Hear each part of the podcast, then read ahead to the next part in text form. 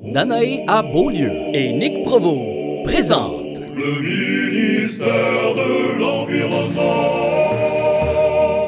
Bon ben, euh, bienvenue au ministère de l'Environnement, tout le monde. Wouh! Euh, ministère de l'Environnement, comme je le rappelle une fois de plus, c'est un podcast où notre but c'est de démocratiser, rendre digeste, accessible les différentes informations sur le vaste sujet de l'environnement. Euh, aujourd'hui, jour de la Terre, 22 avril. Yeah! Yeah! Bravo la Terre! Bonne fête. Bonne Bonne fête la Terre! bonne Bonne fête la Terre! Euh, très content de- d'être là pour le premier épisode. Euh, en fait, euh, enfin, je le mets de l'avant. Je suis vraiment content de participer à ça. J'ai mis ça de l'avant. Euh, Danae Audet-Beaulieu. Je vais être animateur, flanqué de... Nick Provo, Mhm. co-animateur, sidekick. Euh, je vais faire les bonnes et les mauvaises nouvelles dans ce podcast. Et je vais relancer avec des questions euh, aussi. Euh, Je vais participer à l'entrevue. Très content de t'avoir à mes côtés, Nick. Et encore plus content. d'avoir avec nous euh, un homme qui se passe de présentation, mais on va le présenter quand même. Euh, Gabriel Nadeau-Dubois. Merci d'être là. Merci, vraiment. Danae, salut Nick. Puis euh, comme je, euh, je te l'ai pas dit tantôt, mais en fait, euh, c'est ça. euh, vraiment, tu vas donner, de la, je pense, de la crédibilité à notre euh, à notre podcast. Puis euh, c'est une des bonnes raisons pour laquelle euh, je t'ai invité, mais aussi parce que euh, je me suis rendu compte au fil du temps, euh, en faisant des lectures, en regardant des documentaires, Ouais. que au bout du compte, souvent, euh, c'est la politique qui va euh, qui, qui, qui- en fait ça c'est la, la dernière la dernière euh, la dernière question que tu te poses c'est est-ce qu'on a la volonté politique de faire ça? C'est toujours c'est toujours c'est toujours c'est toujours ça qui se passe puis euh, puis euh, vraiment comme je trouvais ça important que tu sois notre Mhm. premier invité à cause de ça. Ben, je suis content d'être là parce que ben c'est un enjeu qui pour moi est bien important, pour mon parti aussi bien sûr, Euh, et parce que il faut, je pense, en parler de ces enjeux-là dans toutes les, dans toutes les sphères de la société puis sur toutes les tribunes, pas juste euh, à TVA, pas juste euh, au Journal de Montréal, mais aussi dans, dans, dans sur les médias sociaux, dans des podcasts comme celui-là. Fait que moi, je suis très content d'être là. Et puis oui, la politique, faut qu'elle fasse partie de l'équation. hein. Mhm. Si on, il y a des défis environnementaux il y en a pas juste un, il y en a plusieurs. Tu vas probablement avoir l'occasion dans tes différents épisodes de, de parler de tous ces enjeux-là. Puis je pense que souvent, la question va se poser, OK, maintenant, qu'est-ce qu'on fait? Puis dans la question, qu'est-ce qu'on fait? Ben, il y a une partie de la réponse, irrémédiablement, Mhm. qui va être qu'est-ce que les gouvernements ont fait, pourraient faire ou devraient faire. Et euh, si je suis en politique, c'est aussi parce que je pense que il faut que les États puis que les lois suivent ce que les euh, ce que les citoyens puis les citoyennes mettent de l'avant parce que sinon les euh, les changements sociaux euh, sont pas mal plus lents euh, à advenir. ouais ben vraiment Puis, Parce que c'est le gouvernement le moteur. Les, les gens, le public sont comme ils donnent la poussée, Mhm. mais c'est vraiment euh, c'est les décisions qui se font en haut qui Mhm. vont avoir le plus d'impact à mon avis. euh. Moi, je vois vraiment ça comme un dialogue. hein. C'est-à-dire que le mouvement environnemental, c'est un mouvement qui a avant tout commencé dans, dans les mouvements sociaux, dans la société civile. C'est des citoyens citoyennes qui ont été les premiers à s'organiser, à créer les premiers groupes écolos, à commencer à prendre la parole sur les enjeux d'environnement. Ça a, ça a pris un moment avant que les partis politiques réalisent que c'était un enjeu. On pourrait même poser la question, Ouais. l'ont-ils? Vraiment réalisé encore? Ça serait déjà une question à se poser.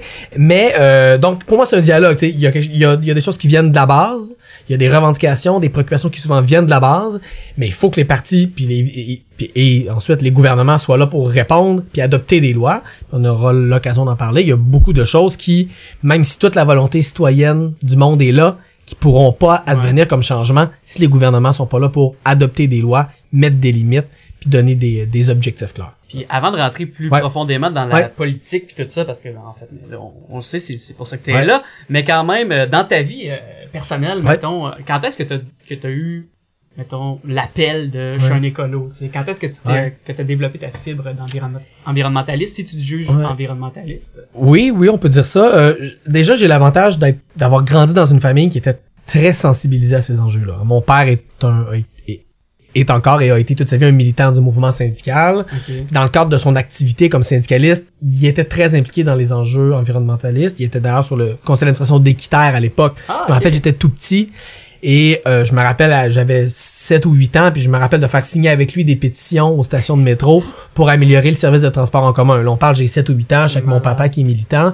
Mon père, euh, d'ailleurs, euh, avait pas d'automobile, moi, quand j'étais petit. J'allais à la, à la garderie... euh, à Montréal? Ouais. J'allais à la garderie en métro. J'allais à l'école primaire en métro. Je me un des souvenirs d'enfance que j'ai le plus, euh, qui m'a le plus marqué, c'est la première fois où mon père m'a donné le droit de sortir du métro tout seul et de faire la marche de, du wagon de métro jusqu'à mon école primaire. Ah ouais. en trois ou quatrième année, parce qu'avant, il sortait du métro avec moi, il allait me reconduire, puis on revenait. Puis un des moments importants dans, me rappelle, dans mon enfance, comme petit gars, c'est la première fois que j'ai pu partir du métro tout seul. Donc, euh, j'ai grandi dans le métro, j'ai grandi dans les transports en commun, je, dans, je, je viens d'une famille où ces enjeux-là étaient super importants. Donc ça, c'est- donc j'ai, oui, je suis environnementaliste, puis d'un certain point de vue, je l'ai toujours été. Ouais, ok. Ceci étant dit, il y a quand même un moment qui pour moi est marquant parce qu'on peut grandir dans ces valeurs-là. Ça veut pas dire nécessairement qu'on va par la suite militer activement. Non, c'est Ça peut être une espèce d'a- d'arrière-plan ou de background, puis ça en reste là. Et, et- et moi, le point qui a été marquant, où là, j'ai vraiment décidé que ça devait être au cœur de mon engagement politique, c'est en 2014, euh, où j'ai fait partie d'une délégation de militants et de militantes du Québec qui sont allés en mission d'observation à Fort McMurray.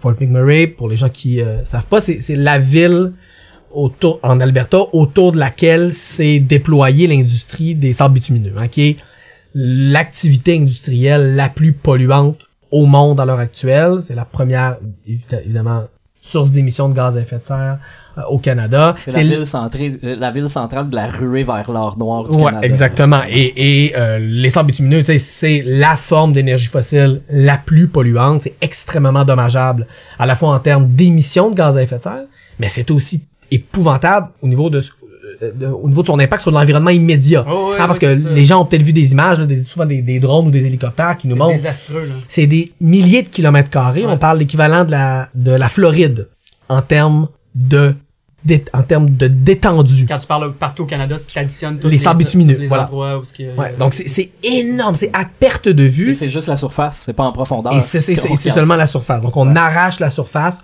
on va chercher donc ce sable bitumineux. Le processus pour le transformer mélange avec de en- avec de l'eau, on utilise énormément d'eau potable, ce qui Ouais. cause plein de problèmes. ouais. Et on en sort de ça un pétrole. Et donc, vous voyez, tout ce processus-là est excessivement polluant. Puis le pétrole en question est même pas encore rendu dans une voiture, puis il est même pas encore brûlé. là. Non, c'est ça qui est juste fou. le produire, c'est extrêmement polluant. T'as l'impression que tout ce, ce processus-là, en fait, c'est juste pour vendre la perte. Exactement. Et ensuite, il est, ensuite, il est brûlé et il émet des, des émissions de gaz à effet de serre. Tout ça pour dire qu'en 2014, je me retrouve là, Ouais. avec un groupe d'une quinzaine de militants militantes, des, des gens euh, des communautés autochtones, des syndicalistes, des militants étudiants, des, des, euh, des militants altermondialistes, des profs d'université. On est toute une gang et on s'en va participer à une... euh, on était invité en fait par une des communautés autochtones autour de Fort McMurray, qui est évidemment directement touché par les impacts euh, de l'e- de l'exploitation des sables bitumineux. Et on, on passe trois jours là à, à visiter les installations et à voir de nos yeux les conséquences, je veux dire, catastrophiques de cette industrie-là. Et il s'est passé un truc complètement incroyable, c'est qu'on est en train de marcher physiquement dans- ah, sur une petite route entre des, des installations d'exploitation de sables bitumineux et Dominique Champagne, qui est, qui est avec moi dans la délégation, vient me voir et me dit, Gabriel, il vient de se passer quelque chose au Québec. Je dis, ben, c'est quoi? Dominique dit, non, mais regarde, je sais pas c'est quoi. Il y a eu un accident à Lac-Mégantic. Ah C'est ouais? vrai? Puis là, je dis, Eh, c'est quoi, c'est quoi? Il y a un train de ça. Puis là, pendant qu'on est en train de marcher dans les sables bitumineux, se produit l'accident de lac mégantic, des trains de pétrole qui explosent, pétrole de schiste des États-Unis. Et là, ça a comme créé une situation complètement, ben, en fait, tellement révélatrice, de dire, on est à Fort McMurray, au milieu À la de ce grand, de cette grande dévastation environnementale, sociale, humaine. Et on apprend que chez nous vient de se dérouler une des plus grandes catastrophes là, euh, humaines là, de, de l'histoire récente du Québec, avec un- une ville en, en entier qui explose Mais parce que parce qu'on transporte du pétrole. Excuse-moi de te couper, mais je viens de là. C'est c'est vrai? complètement fou quand Ouais. tu parles de ça. Parce ça. que moi, c'est Tu comme. viens de lac mégantic? Moi, je viens de, ben, en fait, pas le lac mégantic en tant que tel, mais comme en banlieue, j'ai j'ai étudié là-bas. C'est quand Voilà. même fou que tu parles de ça. ça. Alors là, moi et Dominique, on est euh, avec les autres, on est là et là, on se- c'est comme pour nous tous, ça a été un wake-up call. Tu sais, ça a été Ouais. comme un signe cosmique là, tu sais, de dire, ok, il y a quelque chose qui est en train de se passer et ça m'a, ça nous a énormément touché. Euh, toute, toute la gang qui était là. Puis pour moi, ça a été un point tournant. Donc, malgré le background que j'avais de mon père, ce moment-là, ça a été un moment où je me suis dit, oui, le- la justice sociale est importante, la justice économique, c'est, c'est, c'est, ces enjeux-là restent importants pour moi, mais la question climatique, la question de la transition écologique a pris pour moi à ce moment-là toute une autre couleur puis une importance beaucoup plus importante. Parce qu'on n'en a pas parlé, j'en ai pas parlé dans ta présentation, mais en gros, tu sais, t'as été, mis de l'avant comme par la grève étudiante, mouvement étudiant, ouais. comme figure emblématique de, la, de la grève Ouais. étudiante de 2012. T'avais d'autres, t'avais d'autres priorités à ce moment-là. Je veux dire, l'environnement, Ouais. c'était pas une priorité, c'était Pas vraiment l'éducation. Puis, mais, mais c'est ça, mais dans la vie de tous les jours maintenant, depuis Ouais. ton, ton, si on veut, ton wake-up call, Ouais. est-ce, comment, comment tu, euh, comment t'amènes ça dans la vie de tous les jours, être plus, être plus vert, être plus conscient de l'environnement? Ben, il y a, je dirais- personnellement, Ben, il y a deux choses. Tu sais, il y a dans ma vie personnelle, tu sais, on a des efforts à faire. euh, je l'ai fait. euh, il y a des affaires que je prenais à la légère que je prends moins à la légère maintenant. Des exemples, maintenant? Ben moi déjà, t'es- déjà, moi j'ai grandi dans une famille où euh, mon, mon père avait pas de voiture, moi j'ai pas de voiture, je conduis pas, puis ça pour moi c'est un peu naturel, j'avais pas beaucoup d'efforts à faire, mais tu sais, tout l'aspect, euh, les déchets, la consommation, ces affaires-là, j'ai j'ai moins été naturellement sensibilisé à ces trucs-là. Et euh, je me suis, euh, je me suis euh, botté le derrière dans les dernières années. que c'est ça qu'il faut faire. ça. Il faut le faire, puis il faut, faut juste accepter de reconnaître qu'on n'est pas parfait, qu'on a Non. des choses à améliorer. Ça, c'est une affaire.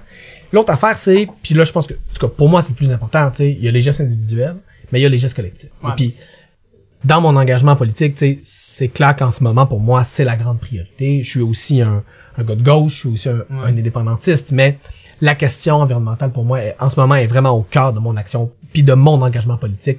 Pour moi, faut que ce soit absolument central toutes les politiques qu'on adopte, puis je me fais un devoir d'essayer d'en parler le plus Ouais. souvent possible. Puis je pense vraiment que QS, c'est eux autres qui ont amené ça. Ben, en fait, c'est pas moi qui le pense. Ben, lors de la dernière monde, élection, euh, je pense que c'est assez dur à, à nier que Ah ouais. c'était beaucoup nous qui, qui amenaient ce- cette question-là de l'avant. Puis une chance, parce que les autres partis puis les médias, euh, au départ, au jour 1 de la campagne, euh, Ça avaient pas, avaient pas, C'était pas dans la liste des enjeux. Quand il faisait la liste, il était même pas là. Il était même Non. pas en dernier. Il était juste pas Ben, dessus dans, au début de la campagne. là. Puis euh, je sais pas, euh, je sais pas si toi en fait t'as des hints sur, d'après toi, est-ce que le gouvernement actuel qui est élu, est-ce qu'il va, est-ce qu'il va vraiment comme faire ce qu'il a dit qu'il allait faire ou ou est-ce qu'il, tu sais, tu sais, il en a pas parlé beaucoup Ouais. de l'environnement en fait, mais vous autres vous avez, vous avez, vous avez des suggestions, Ouais. vous leur donnez, est-ce qu'ils, est-ce qu'ils vont, est-ce qu'ils vont y aller Mm. avec vos suggestions, est-ce qu'ils, ou est-ce qu'ils vont comme Tu me sembles rien pessimiste. faire? ben, tu sais, comme, C'est- tu sais pas que je un suis un- piège, tu sais tu peux que, pas tu sais répondre, que je tu suis un réponds fan de, de, de sport. Ouais, ouais, ouais, ouais. Moi, j'aime bien citer des sportifs comme Yogi Berra qui disait, moi, j'aime pas faire des prédictions, surtout celles qui concernent l'avenir. Ouais, ok. Euh, c'est bon. ça. Alors moi, tu sais, est-ce que la CAQ va faire quelque chose? Je sais, je sais pas ce qu'ils vont faire. Mm. Est-ce qu'ils sont dans le dans l'eau chaude? C'est clair. Ouais. Ils, ils, ils, a- ils ont fait campagne en ne parlant pas d'environnement. Ils ont été élus en n'en parlant pas. Ils sont arrivés au pouvoir et là, ils ont réalisé que, oups, on a un ministère de l'Environnement. Il y a des décisions à prendre. Il y a une pression énorme qui vient de la société civile, qui vient des mouvements sociaux, euh, qui vient de l'international aussi. Euh, on est et là on, a un gouvernement qui a été élu avec aucun plan, mais vraiment je le, je le, je le crois sincèrement. Ils avaient juste aucune idée de ce qu'ils allaient faire en matière d'environnement parce que pour eux autres c'était juste pas important. Pas qu'ils disent que les changements climatiques existent pas, pas parce qu'on a des des, tu sais, des des Doug Ford ou des Donald Trump qui disent c'est un complot des Chinois pis ça. On n'est pas, là. pas On n'est pas là. Mais on est dans, vraiment devant un parti et maintenant un gouvernement qui était qui avait juste jamais réfléchi à cette question-là. Mais ça fait- C'était juste pas sur l'écran radar. Là, ils arrivent au pouvoir et là, oh, qu'est-ce qu'on fait? Leur première nomination au poste de ministre de l'Environnement a été catastrophique. Ils ont corrigé le tir. Est-ce que tu penses que ça fait partie de leur stratégie, que ça a été réfléchi de mettre Oh, ce serait leur qui- donner qui- trop de crédit que de penser que c'est une stratégie. Mais je ils pensaient vrai. vraiment que cette personne-là était la meilleure personne moi, à mettre en poste dans leur équipe? Non, il y avait juste pers- il y avait juste personne qui avait ces compétences-là. Ouais, c'est ça. Euh, ils se sont dit, OK, on est dans le trouble. Qu'est-ce qu'on fait? Ils ont, ils ont pensé qu'elle pourrait faire le travail. Ils se sont plantés. Euh, là, ils ont trouvé un nouveau ministre qui au moins a l'avantage d'être très bon pour euh, jouer la cassette et euh, éteindre les passions de- Ouais. des oppositions. Mais c'est un parti qui a pas de plan, qui a pas de vision, qui a pas, qui a juste aucune idée de quoi faire avec cette patate chaude qui s'appelle l'environnement, puis plus particulièrement les changements climatiques. Donc, est-ce qu'ils vont faire de quoi? Je sais pas. Mais ils sont dans le trouble parce Ouais. qu'ils ont aucune idée où ils s'en vont. Puis en plus, Et nous, on veut en profiter pour dire, vous voulez des idées, vous voulez des inspirations, on va vous en donner. Ben, Et c'est ce qu'on va faire, dans les prochaines semaines, dans les prochains mois, puis dans les prochaines, durant tout le mandat, multiplier les propositions concrètes en dans l'espoir qu'ils en reprennent au moins quelques-unes. Parce que veut, veut pas, je suis certain qu'il y a certaines personnes qui ont voté pour eux autres, mais que c'est aussi, à quelque part, une pas une priorité, mais un- une question vraiment importante, la question environnementale pour eux autres. Ouais. Parce que, tu sais, je veux dire, ils ont été élus majoritaires, il y a beaucoup de gens qui ont voté pour eux autres, puis je suis pas sûr que tous ces gens-là savaient c'était quoi exactement le parti pour lequel ils votaient. Ça, c'est, ben, il y a Je lance ça de même, Ben, tout, à fait d'accord, puis j'ajouterais deux, deux, deux éléments. D'abord, quand on dit beaucoup de gens ont voté pour eux, oui et non. Euh, 37% des gens qui ont voté ont voté pour eux. Ouais, c'est vrai. Donc déjà, ok non, c'est pas 50% Je plus ça des par Québécois. rapport aux autres Voilà. Fait qu'on a 37% des gens qui ont voté qui ont voté pour eux. Et la deuxième préoccupation, c'est pourquoi ont-ils voté pour eux? Il y a une étude qui est sortie euh, au mois de février par une sociologue euh, de l'Université de Montréal qui Ouais. montrait que la raison principale euh, qui avait motivé les gens qui ont voté pour la CAQ, c'était la volonté de se débarrasser des Ouais. libéraux, Ça, la volonté de changement. Et euh, quand on demandait à, l'électorat de la CAQ jusqu'à quel point c'est le programme de la CAQ qui vous a fait choisir ce parti-là, euh, c'était un très faible pourcentage et c'était le plus faible pourcentage de tous les partis. Ah ouais. Donc c'est le parti pour lequel le programme a le moins joué quand est venu le temps pour les gens de faire leur vote. Donc, je pense que ça nous permet de dire c'est pas parce que les gens se foutent de l'environnement Ouais. qu'ils ont élu la CAQ. C'est Non, parce qu'ils voulaient ça. tellement se débarrasser des libéraux qu'ils ont voté pour la CAQ par Exact. par désespoir ou par réflexe. Ben, pour un autre parti. Donc, faut pas faire des équations trop. euh, Pour un autre parti qui a jamais été au pouvoir aussi, c'est un peu Et ça. il y avait un- clairement un rejet des deux partis traditionnels au Québec. tu sais. Le- L'élection du 1er octobre là-dessus est assez facile à comprendre. Les deux, ce qu'on peut appeler les deux vieux partis, ont piqué du nez. Mhm. Les deux jeunes partis, chacun à leur manière, ont connu Ouais. des, des, des poussées de croissance. Qu'est-ce que tu penses de l'union des euh, l'union des producteurs agricoles présentement, euh, ce qu'ils font euh, ce qu'ils font au Québec avec euh, l'union paysanne Ouais. aussi pis tout ça? Euh, on sait je, je sais que dernièrement ils sont, à- sont apparus dans les dans les médias Ouais. pour plusieurs autres plusieurs questions. C'est quoi en fait, je te demande qu'est-ce que tu penses mais je veux je veux plus savoir qu'est-ce que la qu'est-ce que vous comme parti Mm. mettons que vous mettons que vous êtes au pouvoir, Mm. qu'est-ce que vous avez le droit de faire? Parce Ouais. que moi aussi j'ai j'ai des questions là mais je sais pas si toi tu peux y répondre. Ben, peut-être pour, pour expliquer, tu sais, le milieu de l'agriculture, c'est un milieu qui va être d'abord touché de plein fouet, qui l'est déjà, puis qui Oui. va l'être de plus en plus par les changements climatiques. Euh, c'est aussi un domaine qui a de grands, grands impacts sur l'environnement, que ce soit l'utilisation des pesticides, l'utilisation de l'eau potable, Le transport. euh, le transport des marchandises, tout ça. Donc, c'est- c'est- on peut pas parler d'environnement puis de lutte au changement climatique sans parler d'agriculture. C'est ça. Et l'UPA est un joueur là-dedans incontournable. Nous, on a parfois nos désaccords, bien sûr, euh, avec euh, l'UPA ou surtout avec certaines composantes, parce que l'UPA c'est une, c'est une fédération, hein. Ouais. donc c'est une grande association dans laquelle tu as la Fédération des producteurs de porc, mais tu as aussi la Fédération des producteurs biologiques, la Fédération des producteurs, la Fédération des apiculteurs, par exemple. Tout le monde doit être obligé d'être là-dedans. Voilà, c'est un syndicat euh, où euh, l'adhésion est automatique. Donc les gens sont quand ils sont producteurs agricoles à partir d'un certain niveau de production, sont automatiquement membres de l'UPA. Ils peuvent s'en retirer s'ils le souhaitent, mais d'emblée ils sont automatiquement membres. Ok, ok, ok. Donc et, et- et ça nous arrive d'avoir nos, nos désaccords avec l'UPA, mais notre approche, en tout cas nous autres à Québec solidaire, c'est Ouais. toujours de dire on fera pas la transition écologique, y compris la transition vers une forme d'agriculture plus respectueuse de l'environnement, plus locale. On fera pas ça en se battant contre le milieu agricole. Ça arrivera pas. On va le faire avec eux autres. En essayant de comprendre leurs préoccupations, en essayant de comprendre leurs contraintes. Parce que c'est un domaine où la compétition est féroce, hein. Ouais. Euh, si tu dis à des producteurs de fraises au Québec, demain matin, plus aucun pesticide, ben, lui, ses fraises, là, au producteur québécois, là, il vient de, Non, son prix vient d'augmenter tellement Ouais. que quand le monde va à l'épicerie ici, là, qu'ils vont voir les fraises de la Californie à côté, ils vont pas hésiter longtemps. Et ça, faut, faut comprendre cette réalité-là. Des fois, ça peut être facile de dire, oh, c'est des pas fins.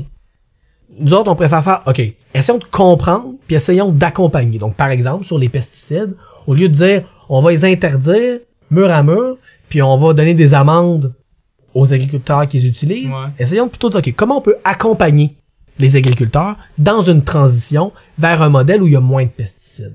Est-ce qu'on peut leur donner, par exemple, plus de conseils agronomiques? Parce que c'est ça aussi que les gens savent pas. Les agriculteurs au Québec, là, il y a quelques années, là, si toi, t'avais un enjeu, là, avec euh, des parasites dans ton champ, Ouais. t'appelais au ministère de l'Agriculture, le fameux MAPAC, t'envoyais un, un, un agronome, donc un spécialiste, dans ton champ direct, puis lui, il travaillait pour le, pour le ministère.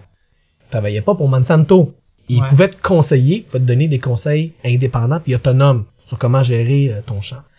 Cette expertise-là, agronomique au public, elle a été elle a été complètement, pratiquement détruite dans les dernières Ah, années. Il y a presque plus de ce qu'on appelle des services agronomiques publics et indépendants.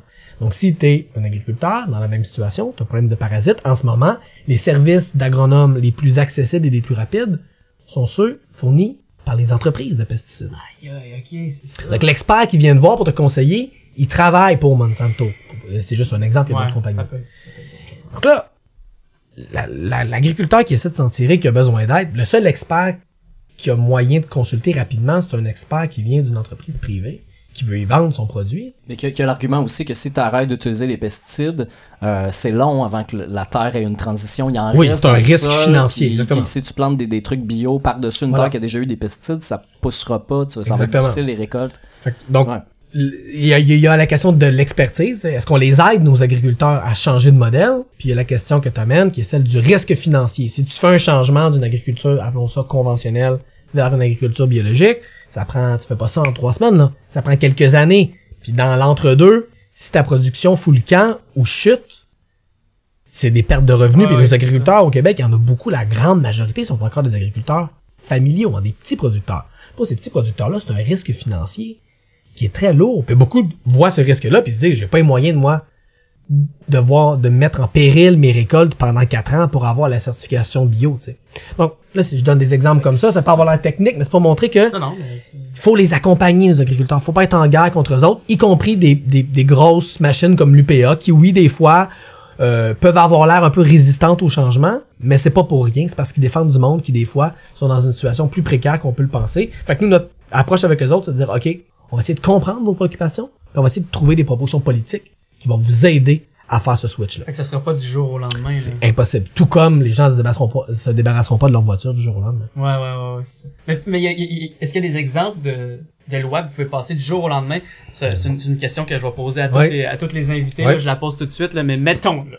Ouais. T'es le président du monde. OK? T'es le président du monde. Y a-tu, y a-tu une loi que tu peux passer puis que tu, tu fais juste passer cette loi-là puis du jour au lendemain, ça règle beaucoup de problèmes. Ou quelle est, quelle est Ouais. la loi, si tu veux que je reformule la question, quelle est la loi que, comme président du monde, en premier, en premier, tu mettrais de l'avant? Ben, je pense que no- notamment sur la question des émissions de gaz à effet de serre, il y a des mécanismes qui coûtent rien, qui peuvent être appliqués pour plafonner les émissions. C'est dire, il est illégal d'émettre plus de X milliers de tonnes Ouais. de gaz à effet de serre pour une année Y. tu sais. Par- Et ça, c'est une loi par, par, euh, pays. ok. Donc, par exemple, au Québec, on pourrait dire, c'est la fameuse proposition d'une loi cadre sur le climat qui dirait, on se donne une loi qui dit, on peut pas buster.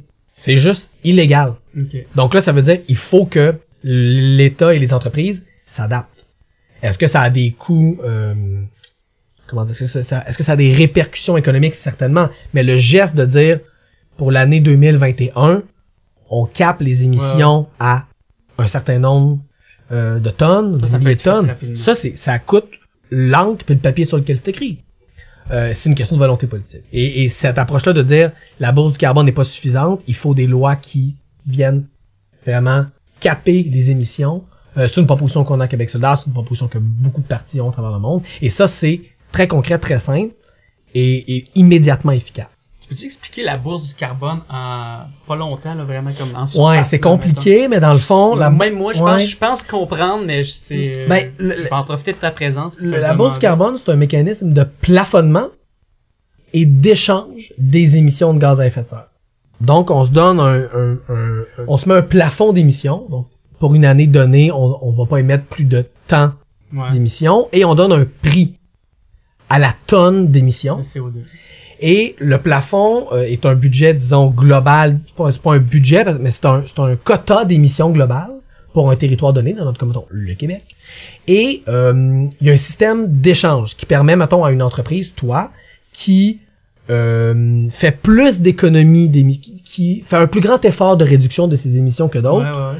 de vendre à, mettons, l'entreprise de Nick, qui lui a fait beaucoup moins d'efforts, euh, les crédits carbone que tu as générés, et toi, tu peux ne pas diminuer tes émissions dans les faits, mais acheter des crédits qui équivalent au fait, d'avoir réduit tes émissions. tu gagnes de l'argent à, à, Ouais. à, à sauver. Exactement. Puis l'argent qui est récolté par euh, une, une partie de l'argent qui est récolté par cet échange de crédit, ça va dans, au Québec dans quelque chose qui s'appelle le Fonds vert, qui est censé financer des initiatives de transition écologique, mais qui malheureusement dans les dernières années a été terriblement mal géré. Ça a servi par exemple à donner des, euh, Subventions des pétrolières. subventions à des entreprises pétrolières pour ouais. améliorer leurs pratiques. Ouais. Nous, on juge que c'est pas sérieux puis que ça devrait servir à beaucoup d'autres choses que ça. Fait que grosso modo, la bourse du carbone, c'est ça. Et le prix de la tonne, il, il évolue dans le temps. Le concept, c'est que la tonne est de plus en plus chère et que donc, il y a un incitatif de plus en plus grand à réduire les émissions pour les entreprises. c'est pas juste une politique de, de pollueur-payeur aussi, ça vient comme mettre un maximum aussi, d'une certaine façon, comme tu dis, de caper. euh, Oui, mais c'est pas, c'est pas un cap légal. Donc, c'est quand même possible de rater les, euh, les cibles. C'est ce qu'on fait actuellement Ouais, au Québec. ouais, ouais. On est en train de rater complètement nos cibles euh, d'émissions. là. Tu sais, Il y a- il y avait des cibles pour 2020, des cibles de réduction de gaz à effet de serre. Ouais, ouais. Ces cibles-là, on est en train de les rater complètement. Au Canada aussi, Complètement. j'imagine. Au Canada. Euh, euh, les cibles canadiennes, je les connais moins bien, je m'en Ok. avancerai pas. Mais au Québec, on est en train de rater les cibles complètement. Pour vous donner une idée, là, entre 90 et 2015, là, Ouais. c'est les derniers chiffres qu'on a, on a réduit nos émissions de gaz à effet de serre de 9% au Québec. 9%. Alors qu'on visait? on visait pour 2020 une réduction, si, une réduction, si je me trompe pas, d'à peu près 37%. Donc on est, on est complètement à côté de la cible. Complètement. Puis le gros problème là-dedans, c'est-tu euh, le transport routier? Ben, manque de volonté politique, le fait que le- la, le- la tonne de, de, de, de CO2 est pas assez chère dans ce fameux système de bourse du tu penses que carbone. c'est à cause des grosses industries? il y a, il y a beaucoup, il y a, eu, il y a eu un manque de volonté politique de donner des alternatives en transport. Là. Tu sais, je veux Ouais. dire, les gens, le premier secteur d'émissions au Québec et de loin c'est le transport, le transport individuel. Ouais. Si tu mets, si t'investis pas en transport collectif, les gens, ils vont continuer à prendre leur voiture. Ouais. Ils vont pas se téléporter au travail. Ils feront pas du vélo de Rosemère au centre-ville. Ça arrivera pas, ça. Fait qu'il faut des alternatives, puis il y a eu un retard énorme dans le développement des infrastructures de transport collectif. Puis le transport collectif, tu peux pas construire ça pour le lendemain matin, là. Non, non, faut que Ah, il manque un métro, on fait ça cette semaine. Ouais. Ouais, c'est ça.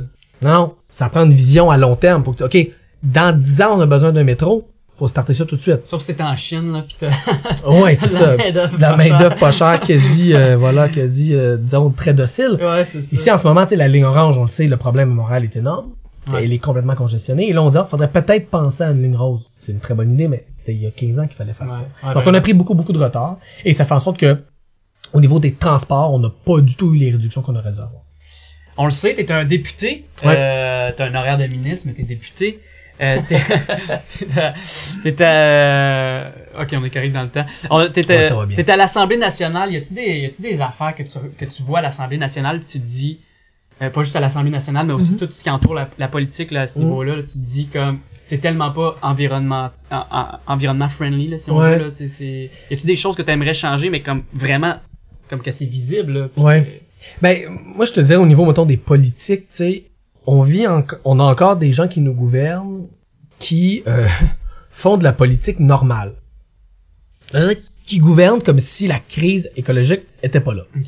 Donc, des gens pour qui euh, l'environnement, ils vont vous dire, oh oui, c'est une préoccupation. Il y a l'environnement, il y a la santé, il y a l'éducation, il y a le transport, il y a- et tout ça, c'est des- toutes des préoccupations. Ils sont toutes importantes, il faut les, faut en faire un peu en environnement, mais aussi un peu en un peu en ça. Comme si la crise écologique, comme si la crise environnementale n'était pas une crise qui englobait tout ça. Ouais. Comme si la crise, et particulièrement les changements climatiques, c'était pas une problématique transversale qui traverse l'ensemble de ces sujets-là. Comme si on pouvait parler en 2019 d'éducation ou de santé sans parler d'environnement. C'est impossible. Ouais. Comme si on pouvait parler de transport sans parler d'environnement. C'est impossible. Il y a encore vraiment, et, et la CAQ là-dessus, ils sont, ils sont vraiment incroyables. Ils parlent de ces choses-là comme si c'était toutes des choses séparées. Et quand on leur pose des questions, par exemple, sur le projet de gazoduc là, qui est annoncé euh, entre euh, l'Abitibi-Témiscamingue et le Saguenay, c'est quand même pas une petite ride, euh, qui va générer à lui seul 7 millions de tonnes de CO2 par année. Ça, c'est exactement la réduction qu'on a réussi à faire depuis 1990. Ok, Donc, avec un ouais. projet de gazoduc, Ça on va effacer l'ardoise de tous les efforts qu'on a fait de réduction de gaz à effet de serre depuis 90. C'est quand même pas rien. C'est sûr que ça se fait, ça? Ben, c'est en- le gouvernement a clairement dit qu'ils étaient plutôt favorables. Il y a des évaluations encore à faire, on verra, mais pour le moment, ils ont l'air favorables au projet. Donc là, tu vois ça, tu dis, ben voyons, ça, on peut pas, on peut pas faire ça. On peut pas, on peut, pas en un projet de gazoduc effacer l'effort déjà trop timide qu'on a fait depuis 1990 en termes de réduction des GES. C'est de la folie, là. Un projet, on repart à zéro. Et on a posé la question en chambre et François Legault se lève et dit, oui, oui, on est pour l'environnement, mais un instant, il y a aussi l'économie, là. Ça aussi, c'est important. Puis c'est 14 milliards de dollars. Puis là, il salivait, tu sais, en disant 14 milliards de dollars. C'est comme, tu voyais qu'il était profondément excité. Oh, 14 milliards, c'est beaucoup d'argent. Mais là, tu te dis, mais, Comment ça, comment ça se fait que c'est parallèle? mais comment ça, exactement, comment, comment ça tu peux présenter ça comme deux choses? Il y a l'environnement. Il y a aussi l'économie. Il faut faire un équilibre entre les deux. C'est pas une question de faire un équilibre entre les deux. L'environnement puis l'économie, c'est la même chose en 2019. C'est des synonymes. C'est un manque d'éducation ou c'est-tu euh, comme une, je sais pas, une génération? Il y, a un- il y a clairement un manque de sensibilité. Il y a un manque Ouais. de connaissance, il y a un manque de sensibilité à cette question-là. Éducation, ça serait peut-être un peu paternaliste, mais il y a un Ben- manque de, il y a un manque de compréhension puis de, de, de, de, oui, de sensibilisation Je au je fait de dire, ce que c'est la crise Si écologique. tu connais pas les faits, les Ouais. faits, je veux dire, c'est un manque d'éducation à quelque part, là, je Oui, puis pour, je suis d'accord avec toi. C'est- ça découle aussi d'un manque d'intérêt. Ouais. Quelqu'un comme François Legault, et je, je, je, je le pense, là, ça ne l'intéresse pas. Mais tu sais, au sens de quelqu'un, mettons, qui écoute pas le football, Ça l'intéresse pas. ça m'intéresse pas le football. Ouais. Mais lui, l'environnement, ça ne l'intéresse pas. Ouais. Là, il est conscient que politiquement, Faut que ça l'intéresse un petit il peu. faut qu'il monte un peu. Fait que là, il dit, ah non, c'est important, puis tout ça, mais en anglais, il y a un- une expression que j'aime beaucoup qui dit paying lip service. En voulant dire donner Ouais. le service euh, juste des lèvres. Tu sais, c'est, je sais que les gens, les gens me disent qu'il faut que ça soit important. Donc, je vais faire une espèce de, une espèce de service à la clientèle, puis je vais dire, oui, oui, c'est important. Ouais, mais les Mais- bottines suivront pas les Ah non, non, mais- et on le sent. Tu sais, Ouais. moi, ces gens-là, j'ai côtoie, là. Tu sais, c'est des politiciens, c'est des gens avec que je vois tous les jours. Puis tu le vois, des, tu, tu le sens quand les gens sont euh, interpellés. Ouais, ou- Puis que ça les touche d'un côté ou de l'autre. Sur l'environnement, ça se voit, ce gouvernement-là et, le- et ce premier ministre-là, vraiment, ça les intéresse pas. Mais justement, l'intérêt est ailleurs. Puis quand on parle d'intérêt, Ouais. c'est de l'intérêt de business. Il y a, il y a- ils ont, Il y a aussi sont- ça. Il y a aussi ça, tout à fait. Ils ont, ils ont un job à faire, euh, leur parti est orienté, ils ont des Ouais. amis qui les orientent aussi. euh, on s'en parlait de lobbying, là, mais il y a, il y a quand même une- un, un angle qu'ils vont prendre quand ils arrivent au pouvoir euh, euh, que le go a pris. Puis euh, on, on le voit, on le sent que si vraiment ils il savaient ce, ce- ce dont le, le Québec est capable, euh, a, a le pouvoir, l'intelligence, les connaissances, les ressources, les grands universitaires, tout, tout, tout ça, Ouais. s'ils savaient vraiment tout le potentiel qu'avait le Québec, euh, le monde serait fier que François Ouais. Legault serait, serait premier ministre. Ouais. Là, en ce moment, ben, Ouais. moi, je trouve qu'il passe pas mal à côté. Puis c'est long. C'est long avant qu'il en parle. On Mais- parle de maternelle 4 ans. Comme, ça serait le fun un petit peu de peut-être sais, prendre une tangente, devenir un modèle. euh, Ouais. Mais t'as raison, c'est un mélange des deux. Il y a un mélange, il y a un manque d'intérêt, un manque de connaissances, de sensibilisation, c'est clair. Et il y a aussi des intérêts, t'as raison de le, de le souligner. Il y a des gens qui disent à ce gouvernement-là, là, si tu veux créer des jobs, c'est comme ça qu'on fait ça, créer des jobs. Ouais. C'est un gazoduc, c'est des, euh, des mines où il n'y a pas les approbations environnementales, c'est le troisième lien. Euh, On, et fait, on fait comme d'hab. c'est ce que j'ai dit tantôt, c'est Ouais, ouais. la politique normale. Ouais. Ouais. Comme si c'est business, business as usual. Bon. Fait que, il y a, y a beaucoup de gens qui sont programmés sur ce logiciel-là. Au gouvernement, puis autour du gouvernement, où on fait comme, comme dans le bon vieux temps. On promet des bouts d'autoroute pour gagner des élections. Ça m'amène à te parler euh, du BAP. Ouais. Parce que, euh, je veux pas, euh, normalement, ils ont quelque chose à dire dans toutes les Ouais. questions relatives à Ouais. l'environnement. Euh, je veux pas, je veux pas te, te, te, te mettre dans l'embarras ou quoi que ce soit, mais sont-tu, sont, sont-tu vraiment, sont-tu vraiment comme... Est-ce qu'ils jouent vraiment leur rôle? là? Ouais. Première chose, le BAP, c'est un outil incroyable. Et il Ouais. faut savoir là, qu'à l'international, le BAP est utilisé comme exemple. Est-ce que tu côtoies Comme des gens modèle. qui sont dans le BAP? Ben, l'environnement, moi, c'est, c'est pas au caucus mon dossier. Ouais. C'est pas des gens que j'ai, que j'ai déjà, je les ai jamais rencontrés. Je connais l'institution et je sais, notamment qu'à l'international, c'est vraiment, c'est vraiment utilisé comme exemple. Exemple d'une institution qui permet euh, une, con- une participation citoyenne puis des consultations populaires réelles sur des projets environnementaux Ils sont Et- crédibles.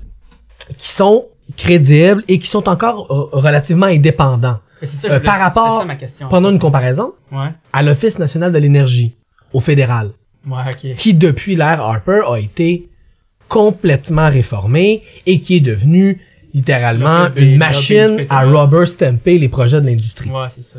Euh, L'Office national de l'énergie a perdu toute sa crédibilité. Le BAP est encore reconnu au Québec dans la société civile Ouais. comme un organisme encore crédible et indépendant. Est-ce qu'il doit être amélioré et modernisé? Tout à fait. Il est pas parfait. Il est mieux que d'autres, mais il est pas parfait. Commence à être gangréné un peu? Euh, Il, il a surtout besoin d'être d'être redynamisé, notamment euh, sa capacité à consulter plus largement, à consulter plus de groupes. Euh, il, y a, il y a- aussi des, des, des beaucoup de gens qui parlent de plus en plus de, de permettre des, des BAP, euh, non pas euh, comment dire, des BAP non pas euh, comment en fait des mandats pour le BAP qui viendraient pas du gouvernement, mais qui viendraient d'une initiative démocratique. Ouais. Donc, de permettre aux gens de dire, Hey, nous, on, il y aurait un mécanisme qui permettrait à la population de dire, on déclenche la tenue d'une évaluation du BAP sur un projet X ou Y. Donc, ça, c'est le genre de- de- d'amélioration qu'on pouvait, qu'on pourrait faire et qu'on devrait faire.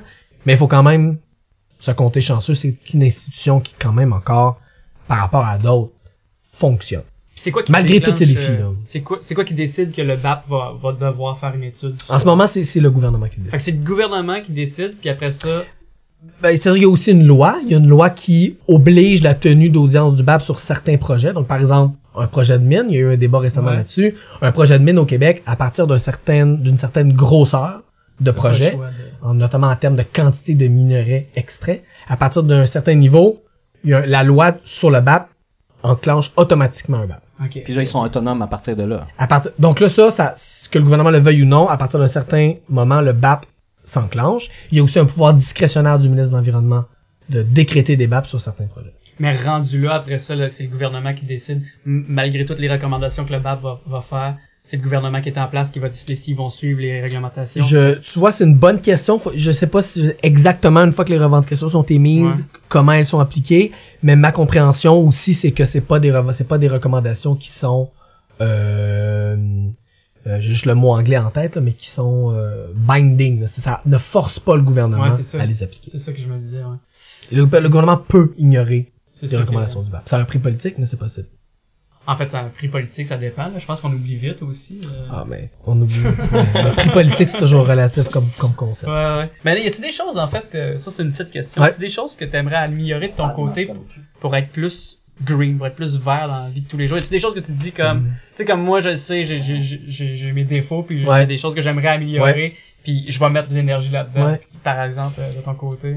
Ben moi là, je vais te le dire, mettons, mon utilisation de l'avion là, des fois je, Ouais. je, je me sens mal. Des fois je, je, je, je sais, je, je devrais réduire mon, mon utilisation de l'avion. Tu voyages pour le, pour, pour la job ou pour, Il y a pour, pour le travail quelques fois par année, pour les vacances Les aussi. vacances. Cette année par exemple, ben là mettons cette année, tu sais, euh, ouais mettons dans la dans la dernière année, je l'ai pris deux fois. tu sais. Euh, Pour deux fois en vacances, je trouve ça beaucoup.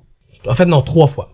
Je trouve, je trouve ça beaucoup. J'aimerais ça diminuer. En même temps, euh, des fois j'ai besoin de sortir du Québec pour euh, trouver un peu de, de paix puis de, de C'est ça. santé mentale. C'est un On peu t'en veut pas du Non, tout. c'est ça. Non, mais je me, je me fouette, tu sais, ça m'empêche pas de dormir, mais, mais je me dis, crime, c'est peut-être beaucoup. Tu sais, Ah, je devrais y a- peut-être réduire. Dis-toi qu'il y a sûrement, il y a Ah, y a du monde gens le Parti libéral puis à CAQ qui voudrait que tu sortes du Québec pas mal plus. Peut-être. Fait que, tu sais, fais-toi ça pas avec ça. Ouais. Ben, C'est- ça, ça dépend jusqu'à où tu vas aussi, tu sais. Il y a des vols qui. C'est comme moi, je suis allé en Thaïlande, mais je veux Ouais. dire, il, a coûté cher en, en- en crédit de carbone, ce Ouais. voyage-là. Ouais. Mais j'ai- j'étais allé dans un hôtel où on avait des bouteilles d'eau en verre, où il y avait ouais. du recyclage, qu'on faisait attention à, à nos déchets. Ben, on est je tous, dis, on est une pris. façon de compenser, ouais. Ben, mais. on est tous pris dans ces paradoxes-là. Ça d'ailleurs, c'est un truc Exact. que moi je répète souvent. Il faut, il faut arrêter de penser que la solution à la crise euh, écologique, c'est seulement l'addition de tous nos gestes individuels. C'est le fait qu'on soit obligé parfois de prendre la voiture pour se rendre d'un point A au point B. Le fait qu'il soit pas possible parfois à un prix raisonnable d'opter pour des, des, de la bouffe ou des contenants ou des options de consommation écologique. Le fait qu'on ait accès à des vêtements parfois seulement de moins bonne qualité Ouais, qu'il ouais. va falloir jeter après deux saisons. Toutes ces contraintes-là qui, qui nous empêchent parfois de faire les choix qu'on voudrait faire, ces contraintes-là, elles- elles sont le, elles viennent d'où? Elles viennent de choix collectifs qui ont Ouais. été faits. Elles viennent de choix institutionnels. Elles viennent de politiques économiques. Ce sont, c'est l'accumulation historique pendant des décennies, exactement, des décennies de mauvais choix collectifs, politiques et Puis à économiques, l'échelle qui nous, planétaire. à l'échelle planétaire, qui nous amènent à ça. Donc après ça, il faut faire attention de ne pas dire, ah ben tout ça donc, ben là, si les individus se mettent à changer leur comportement, ça va régler tout le problème. Oui et non. Ben, un- il y a une grosse partie du problème, c'est que c'est une accumulation de choix collectifs. L'utilisation de la voiture, c'est le meilleur exemple. Ouais, ouais. Nos villes ont été construites pour la voiture, surtout en Amérique du Nord. Euh, donc là, de, de, de, de faire sentir mal les gens en disant hey, tu devrais pas prendre ton char, c'est une compréhension su- vraiment superficielle. Ouais. Parce que nos villes n'ont pas été pensées comme ça, et c'est de faire porter à des individus la responsabilité de choix qui sont collectifs. C'est-tu toi qui as fait l'urbanisme de la ville de Montréal? C'est ça, exact. C'est-tu nous autres ensemble? Non. C'est des générations et des générations de décideurs qui ont pensé le monde comme ça, puis qui ont structuré les villes comme ça. Donc, faut faire attention de pas se mettre ça sur nos épaules individuelles à nous. C'est pas une excuse pour l'inaction, ça. Non. C'est juste une, une, une précaution à prendre pour pas après ça, surtout se mettre à se pointer du doigt les uns les autres. Même chose. Là, hey, toi, tu fais pas ton effort. Quand il y a eu la sortie du pacte, là, ouais, ouais, ouais. puis que là, ouais, les, ouais. les artistes se sont fait, à- se sont, se sont fait shamer. Ouais. Mais ça, c'est un parfait exemple de ça. C'est que là, on se met à, pendant que nous, On se pointe du doigt. simples citoyens, citoyennes, simples travailleurs, travailleuses, on se pointe du doigt en disant, hey, t'as un gros char, hey, t'as un sac Ziploc, hey, t'as un sac de plastique. Ouais. Pendant que nous, on fait ça, là, les, les, les responsables de la crise, là, ils sont morts de rire, là. Ben oui. Les grandes pétrolières, les, les, les, les gouvernements actuels et passés, euh, les gros lobbies euh, du pétrole, du gaz, euh, de, de, les gros lobbies automobiles, eux sont morts de de nous voir entre nous se tirailler sur c'est qui qui est plus parfait que l'autre avec son euh, son euh, son son, de son voiture, saran wrap euh, écologique là tu sais Ouais. eux je veux dire ils sont morts de rire Ils Les sont médias morts- aussi sont morts de rire, ça les a occupés. Puis Juste de les parler médias, ils du, aiment- du Subaru Crosstrek. Exactement. Ça fait ça fait ça fait de la nouvelle ça fait du trek ça fait ça fait du, du clic Ouais, ouais. donc euh, donc donc faut faire attention hein. puis moi je le répète beaucoup tu sais, c'est des choix collectifs qui nous ont menés au bord du précipice c'est pas avec des choix individuels qu'on va s'en éloigner Ouais, parce que juste si on prend l'exemple de l'avion, là, tu sais, moi je trouve que c'est comme c'est important euh, culturellement puis pour la santé Mhm. mentale de voyager puis de faire, faire d'autres affaires. Sauf que si on avait fait les choix qui étaient nécessaires de faire il y a comme 100 ans, là, quand on a commencé à extraire Ouais. le pétrole puis qu'on avait utilisé cet argent-là pour mettre de l'argent pour trouver des, des piles qui sont plus performantes, des panneaux solaires plus performants, on n'en serait pas là à se demander euh, à quel point c'est polluant à prendre Ouais. l'avion. Ça serait pas du tout Ouais. polluant, tout fonctionnerait au solaire ou euh, et d'ailleurs parce que la recherche, la recherche c'est comme ça que ça fonctionne. Ouais. Plus tu vas faire des recherches, plus tu Mais on vas- sait que c'est une, c'est une énergie temporaire. Il aurait fallu y penser avant puis Exactement. que- Exactement. de passer à autre chose. Je vais profiter du fait que j'ai le mic. Ouais, ouais, Ouais, ouais. vas-y Euh, moi, je, je suis là pour faire les bonnes et les mauvaises nouvelles. Fait que euh, il y a toujours du bon hein, dans l'environnement, mais il y a Ben surtout du mauvais. Fait que euh, aujourd'hui, j'ai choisi de parler des insectes, spécialement des abeilles. Euh, Il y a pas vraiment de lien entre toi puis euh, les abeilles, euh, parce que je suis heureux de la prendre les abeilles ont, ont une reine et chez euh, Québec solidaire, vous êtes des co-porte-parole. Fait que ça pas de Manon quand même t'es un peu la. Ouais, on la, la chef de la ruche On peut l'avoir petit comme peu. Ça. euh, apporte le bout, les abeilles sont solidaires aussi. Ils Ah sont- oui, ils ont une c'est société. travail très c'est très collectif C'est une société égalitaire malgré les- de l'apiculture Oui, c'est une société égalitaire malgré euh, les, les, les castes un peu. Là. Ouais. Mais en tout cas, on va passer à autre chose. Euh, donc, je commence avec les mauvaises nouvelles. J'ai pas le choix, je vais le faire comme ça. Comme ça, on va finir un peu sur une note heureuse au moins. Euh, partout dans le monde en ce moment, les populations d'insectes sont en décroissance. Euh, les abeilles euh, souffrent des néonicotinoïdes euh, contenus dans les insecticides. Souffrent aussi de la destruction des habitats naturels par l'homme. Elles souffrent des parasites, des maladies et du dérèglement climatique. Euh, Il y a une étude euh, de l'Université de Sydney euh, qui ont publié dans le Biological Conservation. C'est une étude qui regroupe 73 études qui ont été faites dans les 40 dernières années. Il arrive à la conclusion que 40% des espèces d'insectes sont en déclin et le tiers qui sont en voie de disparition. Ça, c'est sur les insectes qu'on connaît. Principalement, c'est les papillons, les abeilles et les coléoptères qui sont les plus touchés. Euh, dans cette étude, on apprend que les populations d'insectes décroissent en moyenne de 2,5% par année. En Allemagne seulement, c'est 76% euh, des populations qui sont moins nombreuses qu'il y a 30 ans. Donc ça va vraiment pas bien. Et durant l'été, les scientifiques mesurent qu'il y a même 80% moins d'insectes qu'il y a 30 ans. Euh, donc c'est un taux d'instinction. J'ai écrit le taux d'extinction est 8 fois plus rapide que celui des mammifères donc, et des oiseaux et des reptiles.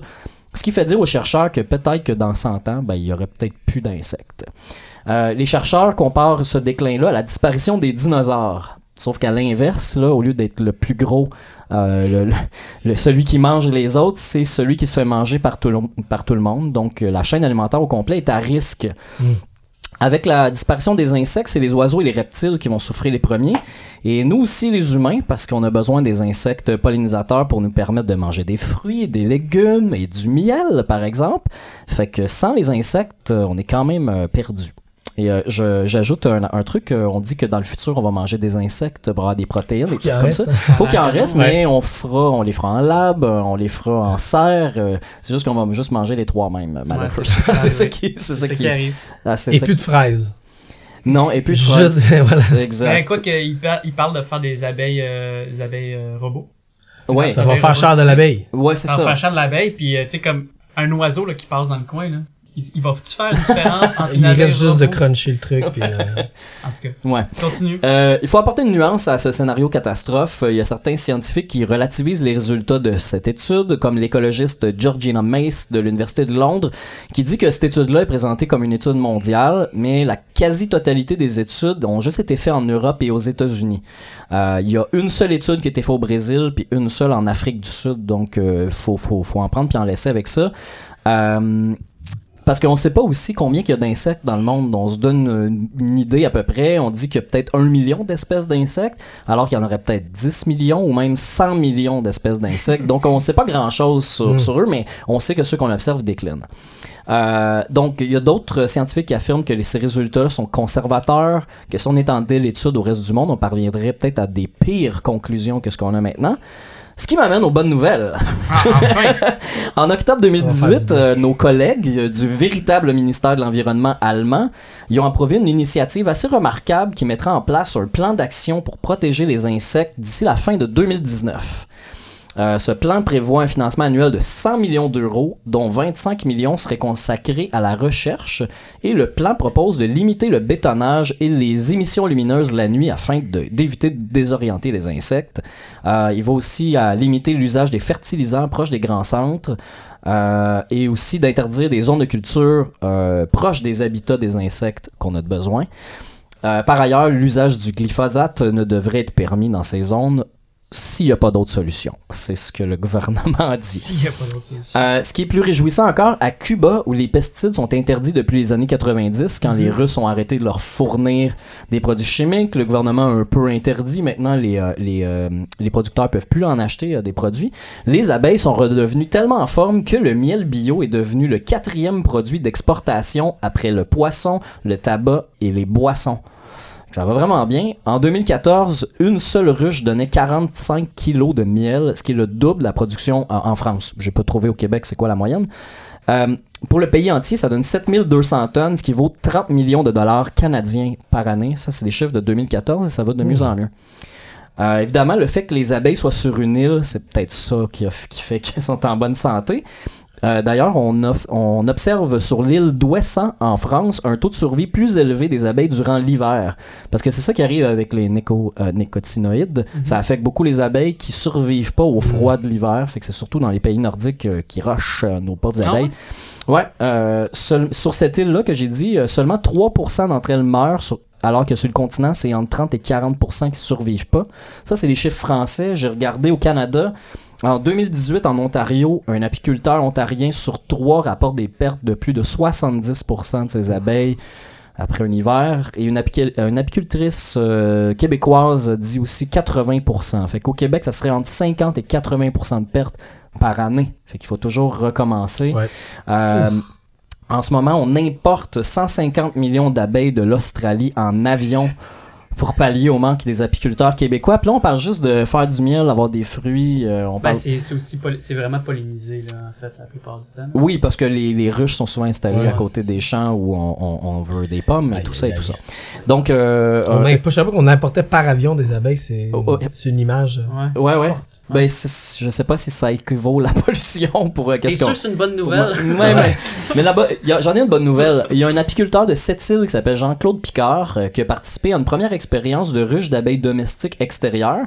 Il utilise des abeilles avec une bonne génétique et des ruches bien isolées contre le froid. Et les résultats sont encourageants. En 2017, toutes ces abeilles ont survécu à l'hiver. Toutes. Oh oui, C'était dans l'article, c'est écrit toutes. C'est une excellente Ouais, nouvelle. Euh, ça veut dire que nos super reines québécoises avec des super gènes seraient peut-être la solution pour assurer la survie de l'écosystème québécois et peut-être éviter la catastrophe. C'est beau, ça, ça finit l'espoir. bien l'histoire. Il y Merci. a de l'espoir. Il y a de l'espoir. yes, Tous les liens seront euh, sur Facebook, euh, les liens de ma, ma petite enquête euh, que j'ai j'ai fait, comme à chaque semaine ou à chaque émission euh, qu'on fera. Merci, mon Nick. Ça fait plaisir. Euh, il nous reste encore un peu de temps. Je sais pas, euh, je sais pas. euh, Ben oui, au, au moins une quinzaine. Au moins une 15 dix, minutes, ok, bon, c'est bon, c'est bon, excellent. Hey, euh, Gabriel, on joue Ouais. dans la même ligue de hockey Cosum Ben oui. euh, ensemble. C'est révélation. Wow, wow, wow! Puis, euh, Il y a du copinage. Ça, j'ai- ouais, ça- ça a exactement. déjà été dans le journal, fait que c'est pas exclusif. Ça, ça a été dans le journal. dans la presse, mais t'étais pas là, on jouait pas l'un contre l'autre, mais le, le- Ok. le fo- il y a durant la campagne électorale, il y a un photographe de la presse qui est venu à la qui faisait Cosum. comme le quotidien des, des chefs de On parti. Ah oui? que t'avais une vraie Puis vie. il est venu à la COSOM prendre des photos. Ouais, C'est fait que nice. c'est- il y a dans la presse plus un beau petit reportage photo où mais, on voit. mais ça me surprend, ça me surprenait parce que j'étais comme, euh, en plus, tu, tu veux vraiment y aller au match parce je, que je viens, t'as je un suis horaire quand de même fou, tout le puis- temps, tout le temps pas mal là. Ouais. Puis c'est ça, puis, euh, puis d'ailleurs, notre dernière game qu'on a joué contre, vous nous avez clenché. C'est vrai, c'est vrai. Ça, ça, ça arrive. Je veux juste tiens à dire, ça arrive pas souvent. Ça arrive grave. pas souvent, mais là, c'est arrivé. C'est la, nouvelle, c'est le nouveau normal. Ah, c'est ça, c'est le nouveau normal. le nouveau oh, j'ai peur, j'ai peur. Je t'ai- Mais- jamais vu jouer, mais moi j'ai fait le montage du match des étoiles euh, du Cosum où euh, Danae était Ah, là. et vrai? Moi je l'ai vu au ralenti. Mais il, est- il est très très très fort. Il est bien meilleur que moi, bon individuellement parlant. Ouais. Ah, t'es fin. Il est Ben non. Mais, mais pour vrai, mais, euh, mais pour vrai, je, je Ouais, voulais ouais. savoir, est-ce que tu joues sur glace aussi? Oui, je joue sur glace aussi. P- Pas, pas de manière aussi euh, organisée. Ouais, ouais. Mais j'aime j'ai jamais joué euh, dans dans un niveau euh, compétitif. mais j'ai toujours joué avec des potes ou avec la famille dehors l'hiver. Ça fait partie de mes beaux souvenirs. Euh, je le fais encore euh, quand c'est possible. Euh, puis oui, j'aime beaucoup ça. Puis moi, C'est un beau sport. Puis sur je l'écoute aussi beaucoup. je Je, suis un vrai fan. C'est là que je m'en, c'est là que je en m'en allais. C'est là que je m'en Ouais. allais. Fait que t'écoutes le hockey pis tout Ouais. ça pis t'as-tu l'impression de participer? T'as- T'as-tu comme toujours un petit, ah, ça, ça, ça pollue tellement l'univers du sport professionnel. Euh, genre, toutes les, toutes les vols d'avion, Ouais, tout, ouais. Est-ce que, est-ce que t'as toujours un petit, comme, euh, un petit côté qui, qui boude un peu, pas qui boude ce sport-là, mais qui, qui sent mal d'aimer ce sport? Tu tu te sens-tu coupable d'aimer euh, le hockey? euh? Pas du tout. Moi non plus. Pas du tout. Puis Moi non plus, puis Mais je t'explique pourquoi. C'est-à-dire Ouais, que, tu sais, si c'était pas le, tu sais, on, si, je- si c'était pas le sport, là, ce serait quoi, la musique? Ouais. Ben, les groupes de Ça musique, je veux dire, ils se promènent, ils font des tournées. Ouais. Ce serait, je sais pas, le cinéma, mais je veux dire, tourner des films. Tu sais, donc, Ah oui, c'est ça que je dis, il faut pas rentrer dans une logique maniaque, obsessive, Ouais, en fait, ouais. paranoïaque, où on se met à évaluer chaque geste qu'on pose, chaque chose qu'on aime en fonction d'un critère abstrait, parce que sinon, on va juste être malheureux. Mhm. Et puis, Ouais. il faut être capable de militer dans la vie, puis de, de travailler pour changer le monde en restant heureux. Parce que sinon, tu sais, c'est un ma- ce qu'on, moi, ce que- mon engagement là, c'est pas un sprint. Là. Ça finit pas dans deux semaines. C'est sur plusieurs années, c'est un marathon. Faut garder, tu sais, des hobbies, faut garder des loisirs. Puis moi, un des, un de mes, une de mes grosses passions dans la vie, c'est, euh, c'est le hockey. Euh, y jouer, le regarder. Et non, j'ai vraiment aucun complexe. Est-ce que j'ai déjà été un peu tiraillé? Oui, Ouais. plus jeune.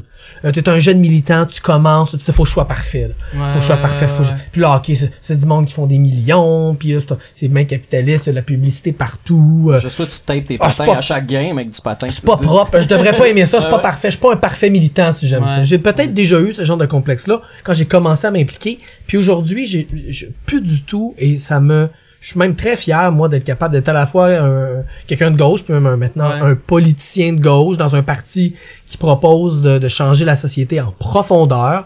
Puis ça m'empêche pas d'aimer le hockey. Ça m'empêche pas euh, de, de ça m'empêche pas d'aimer euh, la culture populaire, d'écouter un film d'action une fois de temps en temps. Je veux dire, il faut, moi, j'entre pas du tout dans cette idée selon laquelle il faudrait soit être, tu sais, en fait, j'embarque pas dans l'idée selon laquelle pour avoir des convictions puis pour militer, faudrait être parfaitement formaté Ouais, ouais, ouais. puis euh, sans, au- sans aucun fil qui dépasse, puis tout parfait dans toute notre vie. parfait. Puis quand les militants font ça, le message qu'ils envoient aux autres, c'est que vous êtes pas des vrais, puis vous êtes pas corrects. Puis moi, j'ai pas envie d'envoyer ce ce message-là. Même souvent, je, je prends plaisir à montrer cet aspect-là en disant, oui, on peut voter pour Québec solidaire, être un écolo, être quelqu'un de gauche. Puis, ça veut pas dire qu'on est obligé de manger juste du blanc entier, euh, écouter de la musique euh, classique, puis euh, tu sais, on peut avoir des loisirs comme tout le monde, avoir des passions comme tout le monde. Ça veut pas dire qu'on vit dans un monde parallèle, Ouais. être quelqu'un d'engagé puis d'impliqué.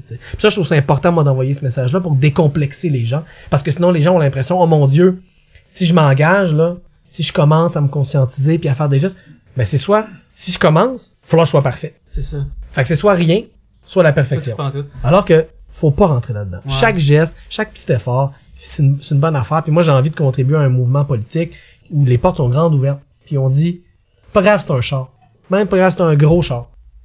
Commence par faire des gestes. En- Engage-toi dans ce mouvement-là. Puis c'est ça l'important. Puis, euh, mettons, là, mettons qu'on va plus loin que ça Ouais. à ce moment-là. Le... Est-ce que tu penses que le capitalisme, comme il est Mhm. présentement, et on peut, on peut continuer à survivre dans ce monde-là euh, de la façon qu'on le fait présentement, ou est-ce qu'il faut absolument changer quelque chose? Ben, c'est- c'est c'est une question que- qui est très compliquée, qui est Ouais. très complexe. Ouais, pour une, d'abord une première raison. C'est qu'est-ce qu'on entend par capitalisme? Euh, le capitalisme actuel, là. je veux Ouais, ben, comme- mais c'est pas une question simple. La hein. Croissance infinie. C'est, est-ce, qu'on, ben, est-ce qu'on définit le capitalisme par la croissance infinie? On peut dire ça, mais voyez-vous, le modèle de l'URSS, qui est un modèle communiste, avait des taux de croissance incroyables et avait d'ailleurs des politiques économiques extrêmement polluantes. Et pourtant, c'était pas du capitalisme. Si la définition du capitalisme, c'est la croissance, t'as plein de systèmes économiques non capitalistes où il y avait beaucoup de croissance et ça a provoqué des catastrophes euh, écologiques. Ok. Hein, euh, donc, Ben, donc, le, le donc, on s'entend que c'est pas, c'est ça, c'est- c'est- qu'il y a, tu sais, les- ça veut pas dire que ça va être meilleur pour l'environnement. Exact. Ça, Donc, ça, c'est- donc c'est, donc c'est ce que je dis. Donc, faut faire Ouais. attention comment on définit capitalisme. Si on définit capitalisme par, disons, ce qu'on, ce qu'on appelle des fois le, le néolibéralisme à l'heure actuelle, c'est-à-dire une politique économique où il y a de moins en moins de services publics, on privatise de plus en plus de parties de la société. Euh, ça, oui, je pense qu'il faut sortir de cette logique-là pour répondre aux impératifs de la crise écologique. Pourquoi? Euh, parce que les mécanismes de marché iront pas assez vite pour le niveau de transformation sociale qu'on a besoin d'atteindre. Si on attend que ça soit parfaitement rentable de faire la transition écologique, ça va être trop long. Il faut une volonté politique. C'est pas les entreprises puis le marché qui va tout seul amener un changement dans les habitudes, amener un changement dans, euh, dans, dans, dans les manières de consommer. Donc, par exemple, en matière de transport, là, si on veut répondre à l'impératif de la crise écologique, il faut sortir de l'idée selon laquelle la dette publique est une maladie vénérienne Ouais, absolument ouais, ouais, épouvantable. Il va falloir, parce que si on veut investir en transport en commun, là, si on veut créer des lignes de métro, si on veut créer des, des- du transport interurbain, euh, il va falloir ouais. investir des dizaines de milliards. Parce que Et ça, ça veut dire des emprunts, des, des milliards d'emprunts. Et oui, si on fait ces investissements-là, la dette du Québec elle va augmenter. Oui. Et nous, ce que je- ben, ce qu'on dit à Québec solidaire, ce que je c'est ça vaut la peine de s'endetter pour ça. Et il faut ça, il faut abandonner l'idée selon laquelle la dette publique c'est une affaire épouvantable qui va tous nous tuer. C'est pas vrai. Parce que c'est nous Pas si on s'endette pour des investissements qui sont faits pour des bonnes raisons. Ouais, c'est ça. Exactement. Qui rapporteront dans 20 Et qui vont ans. et qui dans 20 ans là, les générations futures là, Ils vont nous ce qu'ils vont nous reprocher là, c'est pas d'avoir Faites du transport. fait augmenter la dette de quelques dizaines de Non. milliards. C'est d'avoir sauvé le climat et la planète en leur donnant du transport collectif.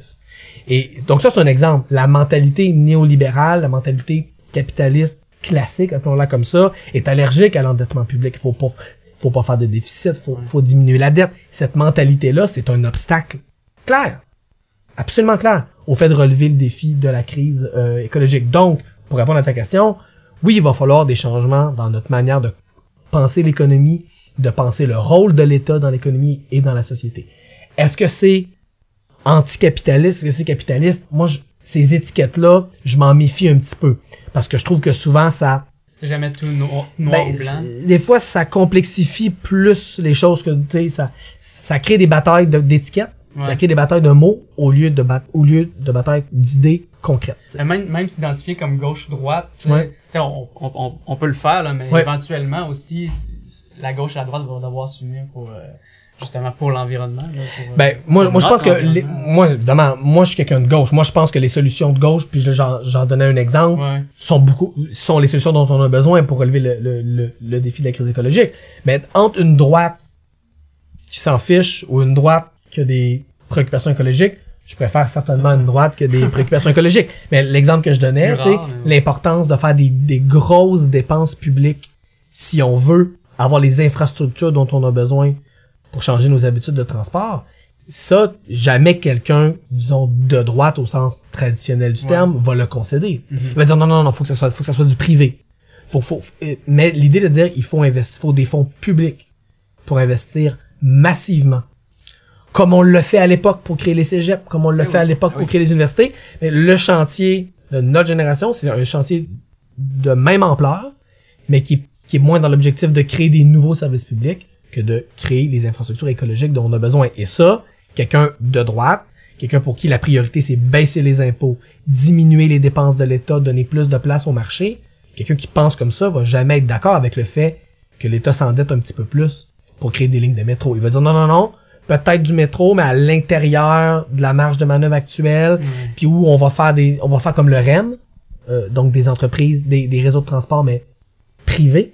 Ouais, c'est ça. c'est Euh, privé. donc, donc ça, c'est une, manière plus de droite, et on le voit là, le REM, c'est un mauvais projet. Ça, ça, ça remplira pas les objectifs que ça aurait dû remplir. Pourquoi? Parce que c'est un projet qui a été réfléchi, non pas pour répondre aux besoins de transport des gens, mais pour répondre aux besoins de rendement des investisseurs, dans ce cas-ci, la Caisse des dépôts et placements du Québec. C'est un projet qui a été pensé pour faire de l'argent, pas pour donner du service aux gens. Faire de l'argent comment?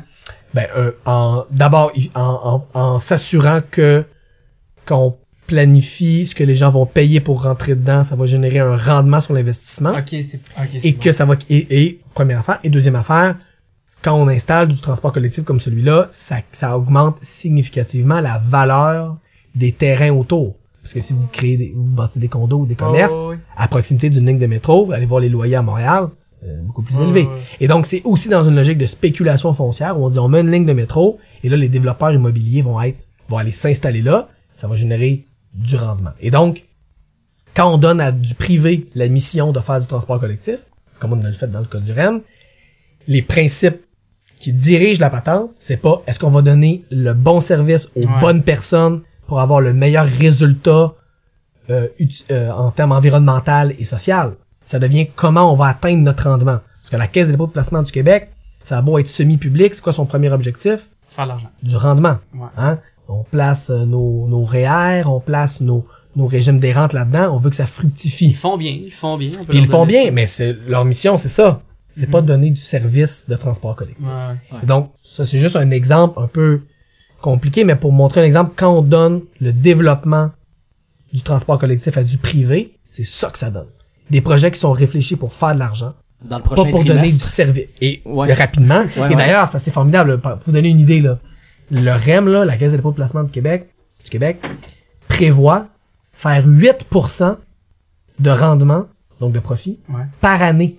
Ouais, c'est, c'est, c'est, c'est Mais ça, là, il y a aucun projet de transport collectif dans le monde Qui est, qui est qui rentable. fait 8%. en fait. Il y en a très peu de rentables, Ouais, la plupart ça. sont déficitaires, et qui fait 8% de rendement. Ça n'existe Et- pas. Et directement, plutôt que de prévoir que les gens vont moins utiliser les routes, qu'ils vont moins endommager les. euh, Ah non, ça Les- les- n'existe, les- ça, ouais. ça n'existe pas. Donc là, on a fait un projet privé pour faire de l'argent et ça, on n'atteindra pas comme ça nos objectifs de réduction du- du- d'utilisation de l'automobile et de gaz à effet de serre, mais on va faire du rendement. Donc ça, c'est un bel exemple où pour moi, quand on fait du transport collectif sur une logique, appelons ça de droite, ou néolibérale ou capitaliste, ben, on fait du transport collectif, mais on n'est pas en train de régler le problème de la crise écologique. Moi, je pense que les solutions, ils viennent d'une d'une pensée où on dit non, non, non, non, on va s'endetter peut-être à court terme, mais pour que notre dette écologique puis environnementale, elle, euh, soit moins élevée. Ben, on a presque terminé, euh, Gabriel. J'ai presque parlé de tout ce que je voulais. t'en donne une dernière, vas-y. Je- Mais en fait, en gros, euh, je veux juste. euh, Est-ce que tu vois ça? Est-ce que tu as espoir euh, dans le fond, dans le futur, là, mettons dans 20 ans? Là, Mm. Penses-tu qu'on va avoir au Québec à tout le moins ou au Canada? Penses-tu qu'on va avoir comme ra- euh, comme renverser la tendance un peu en environnement? C'est- Moi, les, les, les... T'aimes pas les prédictions, c'est j'aime pas les prédictions, Ouais. Mais, surtout celles qui concernent l'avenir. Non, Ouais. mais c'est que pour moi, c'est pas, je vais te le dire comme, comme je le, comme, comme je le vis. Ouais. Pour moi, c'est pas important. De? Est-ce que ça, est d'après moi, statistiquement, c'est quoi les chances que ça fonctionne? Mais est-ce que t'as espoir? C'est plus Pour ça moi, que je dis. Ben, c'est, c'est deux questions. vois, c'est- humain, peut-être? c'est deux questions différentes. Est-ce que tu penses que ça va marcher? Puis est-ce que tu as espoir? C'est deux questions. Est-ce que je pense que ça va marcher? Pour moi, c'est pas important. J'ai pas besoin de calculer euh, si ça va marcher. Je veux que ça marche, puis ça, Ouais. c'est l'important. C'est comme si tu dis, Ouais, est-ce que le Canadien va faire les séries? Je le sais pas. J'espère. Puis j'ai pas envie. C'est pas important pour moi le pourcentage de chance, mais je veux que ça arrive. Mais c'est. pour moi, quand je, la manière dont moi je m'engage politiquement, j'ai pas besoin de savoir que mathématiquement, on a peu ou beaucoup euh, de chances que ça réussisse. Ben, il faudrait Je- pas qu'on pense de même, je en pense- fait. Faudrait, faudrait il juste faudrait juste aller, dire, puis- il faut le faire. Ouais, c'est ça. C'est, notre devoir de le faire. En ce moment, on a un devoir de changer les choses, on a un devoir de corriger le tir, on a un devoir de transformer la société, puis il faut le faire pour cette raison-là. Donc, que les scientifiques nous disent, c'est la dernière minute, ou il nous reste 10 ans, ou c'est déjà trop tard, Ouais. ça, ça m'intéresse de savoir ce que les scientifiques disent, mais, mais pour moi, il faut le faire quand même. Puis le jour où les scientifiques vont nous dire, ouais, là, euh, c'est pas mal cuit, ça va, pour, ça va juste, pour moi, me dire, OK, on continue, tu sais. Parce que moi, je- moi, j'agis politiquement par devoir, pas par prévision de ce que ça va marcher ou pas. Donc, est-ce que j'ai espoir? C'est une question un peu différente. Bien sûr que oui. Je, je pense qu'on est capable. Je pense qu'on est capable, je pense qu'on a tous les moyens pour le faire. On a, euh, on est ex même, on a bien davantage de moyens que beaucoup d'autres pays dans le monde en termes de ressources énergétiques, en termes de, de, de ressources électriques propres, disponibles en quantité incroyable. Donc, on est capable de le faire, j'en ai aucun doute. Il faut le faire, j'en suis convaincu. Pour moi, c'est suffisant. Ouais, ouais. J'ai pas besoin de savoir si mathématiquement ou scientifiquement euh, ça va arriver. On peut, puis il faut le faire. Puis moi, c'est suffisant pour me lever le matin puis continuer à faire ce que je fais. Hey Gab, euh, Gabriel, Gabriel, merci beaucoup. Ça me fait euh, plaisir. de- d'avoir accepté Merci. euh, Très content. On se voit peut-être. euh, en fait, nous on sait que l'émission est diffusée le 22 avril, mais Oui. on n'est pas le 22 avril. On se voit demain pour la marche. On est le 14 mars et demain c'est le 15 mars. Exactement. Alors, Grande manifestation euh, manif, et j'y ça? serai absolument. Parfait. Ben nous autres aussi on va l'être. Merci Nick. Absolument, merci, Merci. euh, Danae. Beau podcast. On Euh, invite les gens à nous suivre euh, sur Facebook, euh, le ministère de l'Environnement. On sera sur Instagram aussi éventuellement. Oui. Et euh, suivez-nous aussi, on va faire euh, du sociofinancement. On va aller euh, Ouais. de demander aux gens s'ils veulent euh, nous aider là-dedans. Ça va être sur notre page Facebook. euh, Toutes les infos vont être là. euh, Exactement. Sous financement pour vous acheter un Hummer, j'imagine? Euh, ouais, si Ouais. possible. Tout on voulait, fait. en fait, Nick, il veut devenir riche avec oui, ça. oui, C'est Fait ça. J'ai hâte de mettre ce C'est une lettrage-là sur un avion. euh. C'est une bonne idée. Alright, ben, merci, merci. Merci beaucoup. Merci messieurs. Woo! Super. Yes! Vous pouvez retrouver le ministère de l'Environnement en balado sur les applications Google Podcasts et iTunes, ainsi qu'en vidéo sur YouTube et Facebook. Abonnez-vous!